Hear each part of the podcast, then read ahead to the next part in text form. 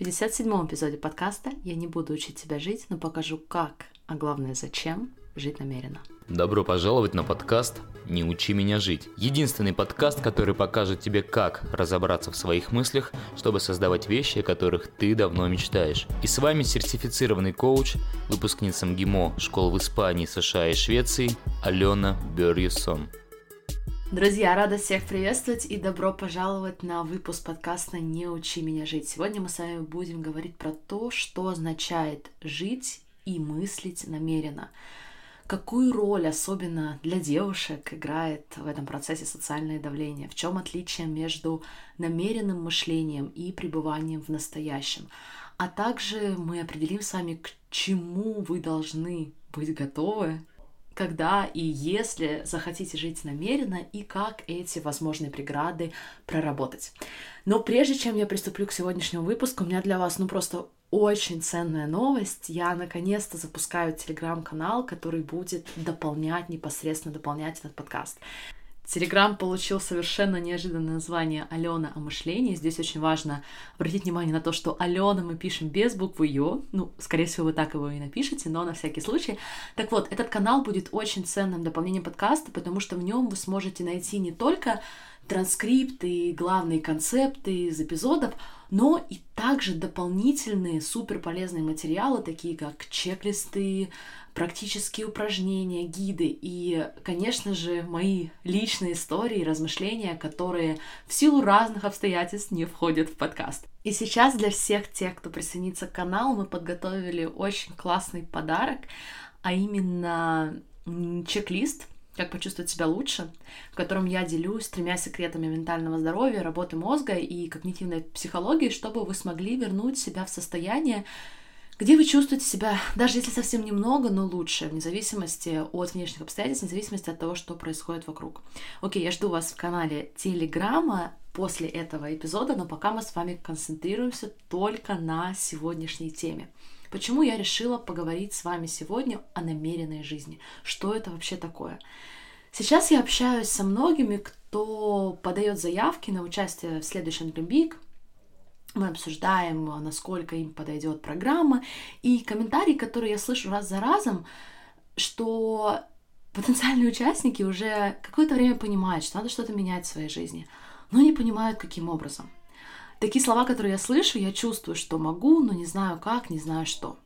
Знаете, бывает такое, что мы идем по жизни, неважно, что это, профессиональное развитие, это дружеские или даже семейные отношения, и тут в какой-то момент кстати, у всех по-разному, у кого-то в 20, у кого-то в 30, у кого-то 40, 50, 60, совершенно неважно. Мы как будто просыпаемся и такие, что? Это что, моя жизнь? Это то, что я действительно хотела? Или вообще, как я здесь оказалась? И чаще всего мы оказались там, где мы оказались, просто потому, что мы без особых раздумий и дополнительной рефлексии следовали правилам, которые подготовило для нас общество, или наши семьи, или какие-то другие общественные институты. И даже если это не те правила, которые нам близки глубоко внутри, они нам понятны, они комфортны. Кстати, как и многое другое, что мы делаем или делаем в жизни, это может нам не нравиться, быть неинтересным, но мнимое ощущение комфорта и безопасности останавливает нас от того, чтобы мы пробовали что-то новое, останавливает нас от каких-то перемен. И действительно, те из вас, кто решает жить намеренно, кто решает заранее, что и как она хочет в своей жизни, изначально нам супер некомфортно – ведь теперь перед нами огромное количество решений, которые нам теперь приходится самостоятельно принимать. Раньше вы даже не видели все эти события как ваши осознанные решения, как вообще что-то такое, что мы решаем. Но когда мы хотим жить намеренно, мы видим на самом деле, как многое в жизни зависит исключительно от нас. И тут возникают ваши любимые вопросы, которые я очень часто получаю. Как принять правильное решение? Как принять последствия любого решения, любого выбора? Я не буду сегодня останавливаться на теме принятия решений, на этот счет уже был отдельный подкаст, но здесь я просто отмечу, что нам никто никогда не гарантировал, что принятие решений будет комфортным. Что, если вы примете дискомфорт при принятии решений как некую форму платы за ваш рост, как некую форму оплаты за намеренную жизнь? И решения, которые вы станете принимать, это не только глобальные манифестации по типу карьерного вектора, заводить или не заводить семью, детей и так далее. Это и решение о том, что вы хотите оставить, например, в своей квартире. Хотите ли вы продолжать хранить все эти вещи? В чем смысл? Как вы хотите, чтобы выглядел ваш гардероб? Как вы хотите, чтобы выглядело ваше рабочее место, ваш день, ваше питание, ваш досуг, отношения? И чем больше и кардинальнее вы захотите что-то поменять, логично, что тем больше дискомфорт вы будете чувствовать. Участники делятся со мной, что наибольший дискомфорт они испытывают, если хотят изменить что-то такое, нормальность чего подкрепляется чужим мнением. Когда они чувствуют большое давление внешней среды, меняться особенно сложно.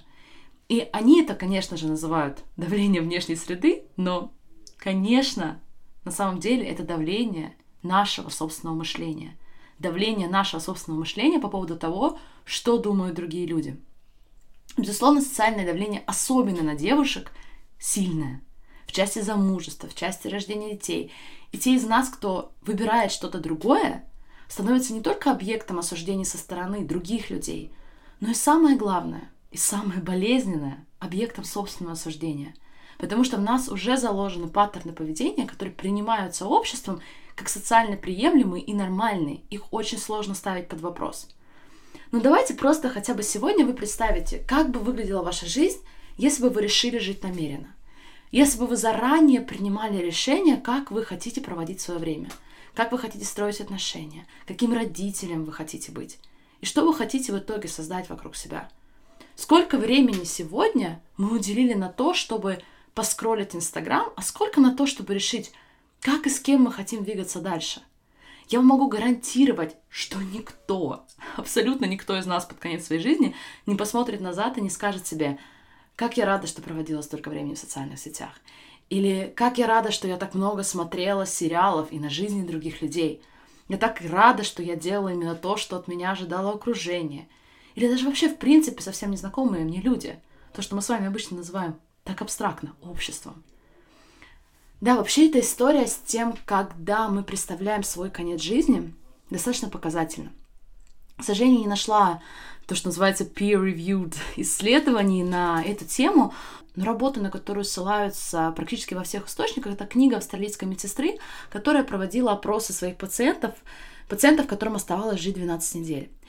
И на первом месте их сожалений было сожаление о том, что они не прожили жизнь, которую они действительно хотели – было сожаление о том, что вместо этого они старались следовать тому, что от них ожидается.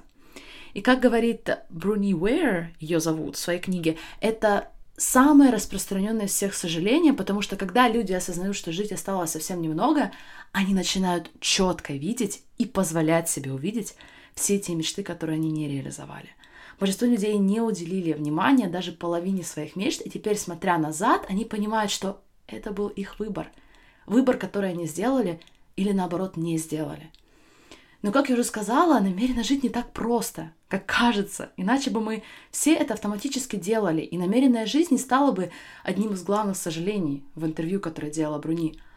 Но я уже слышу тех из вас, которые хотят жить в моменте, хотят быть здесь сейчас и не хотят никаких планов, не хотят никаких мечт. Я вам хочу предложить, что это не взаимозаменяемая история. Это как раз-таки две части одного целого. Это двухступенчатый процесс. Для тех из вас, кто уже занимается работой с мышлением, сравните это с ней. Для того, чтобы проработать мышление, первое, что мы делаем, мы развиваем осознанность. Мы хотим понять, а вообще что происходит у меня в голове.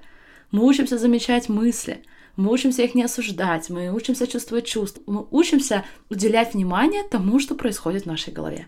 Это первый самый важный шаг, и только потом мы передвигаемся к намеренному мышлению. То есть мы начинаем только после осознания текущего мышления ставить под вопрос его, ставить под вопрос неслужащие нам мысли, и уже дальше принимать решение, а что и как я хочу думать вместо этого. И то же самое с пребыванием в настоящем и намеренной жизнью. Сначала мы учимся жить там, где мы есть сейчас – без постоянной драмы в голове, без попыток убежать от реальности. И уже потом из этого состояния мы намеренно решаем, что мы хотим, а что не хотим создавать дальше в своей жизни. И дальше в своей жизни мы будем продолжать быть в настоящем моменте, безусловно. Не пугайтесь, если я кого-то сейчас потеряла, я просто не могла не простить эту аналогию, потому что Для тех, кто уже использует многие инструменты, которым я учу, это будет очень сильная реализация. По крайней мере, так точно было для меня. И когда мы с вами решаем из настоящего момента, мы решаем начать жить намеренно, нам нужен план, нам нужно видение, нам нужна стратегия. Сейчас я вам приведу пример, который случился со мной совсем недавно, и он очень показательный в части того, как мы не уделяем время своей стратегии и как на самом деле она необходима. Мы с моей хорошей подругой, которую я очень-очень уважаю, пришли к выводу, что попав в социальные сети, так случилось, что нам как будто промыли мозг. Ну, либо мы сами себе промыли мозг. И мы делали вещи, и что-то, безусловно, нач- начинало получаться, но мы стали терять себя. Мы стали забывать, кто мы есть на самом деле. Мы смотрели вебинары по SMM, по контенту, по вовлечению. Те из вас, кто так или иначе сталкивается с сегодняшним информационным пространством, вы понимаете, о чем я говорю. И все нам рассказывали, как нужно, нужно в кавычках делать. И мы обе, как по автомату, пошли делать продукты на массовую аудиторию, не ставя это особо под вопрос. Но поскольку и она, и я на самом деле создавали вещи, которые направлены на очень эксклюзивную, на узкую аудиторию, с индивидуальной поддержкой, с персональным подходом, мы буквально терялись во всех этих, в том числе, инстаграмных алгоритмов и других историях, когда нужно быстро и побольше продать, а там уже вступают другие механизмы. И тогда моя подруга сказала прекрасную фразу. Теперь на собственном примере, через свою боль, я поняла, почему в каждой уважающей себя компании есть стратегия – так я буду жить, а так не буду. Так я хочу работать, а так нет. Это те методы, которые я использую, а это для меня неприемлемо. Даже если в краткосрочной перспективе я теряю. И мне будет некомфортно идти против течения, но такая моя стратегия. И каждая из нас уже начала писать свою стратегию. Что мы не пытаемся работать со всеми в ущерб своим людям. Что мы позволяем себе только определенное качество контента. Даже если Например, какие-то социальные сети считают, что показывать свою жизнь и отношения, и драму заслуживает намного более высоких охватов. И, кстати, это решение каждого, кому-то нравится это делать. Это тоже тот вопрос, который мы себе задаем. А какую я хочу, чтобы моя стратегия была, что мне нравится делать, а не подстраивать свою жизнь под чужие алгоритмы. Это точно не про намеренную жизнь. И, кстати, хорошая новость, что здесь можно выключить внутреннего перфекциониста, потому что не бывает правильной или неправильной стратегии. Бывает стратегия, намеренная жизнь, а бывает ее отсутствие. Точка. Здесь только нужно обязательно учесть один момент. Я знаю, как многие составляют планы, пишут мечты, пишут стратегии, и на этом все. И это не просто так. Когда вы пишете стратегию, либо список мечт, либо любую другую форму планирования будущего, вы уже получаете некоторый буст положительных эмоций. Вы начинаете лучше думать о себе. И вам уже хорошо. И вы решаете не идти через весь этот дискомфорт, который на самом деле предусматривают наши большие мечты. И здесь я не рекомендую уменьшать ваши мечты или преуменьшать то, что для вас на самом деле доступно и возможно.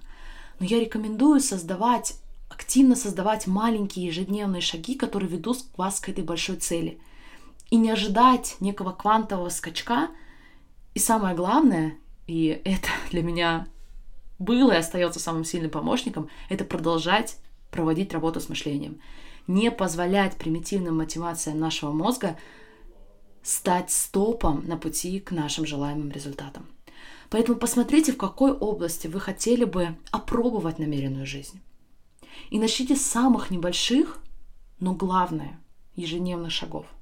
Если вы хотите помощи в этом процессе и главное овладеть и использовать инструменты, которые помогают нам управлять своим мозгом, чтобы создавать результаты, которых вы действительно мечтаете, то я приглашаю вас в Dream Big. Вам не нужно заканчивать самый престижный университет или зарабатывать определенное количество денег.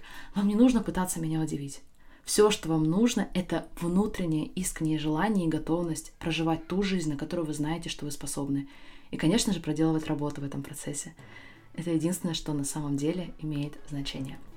А я желаю вам отличного продолжения недели. До встречи в новом телеграм-канале, где вас ждет небольшой подарок-сюрприз. И продолжайте жить и мыслить намеренно. Всех обнимаю. Пока-пока.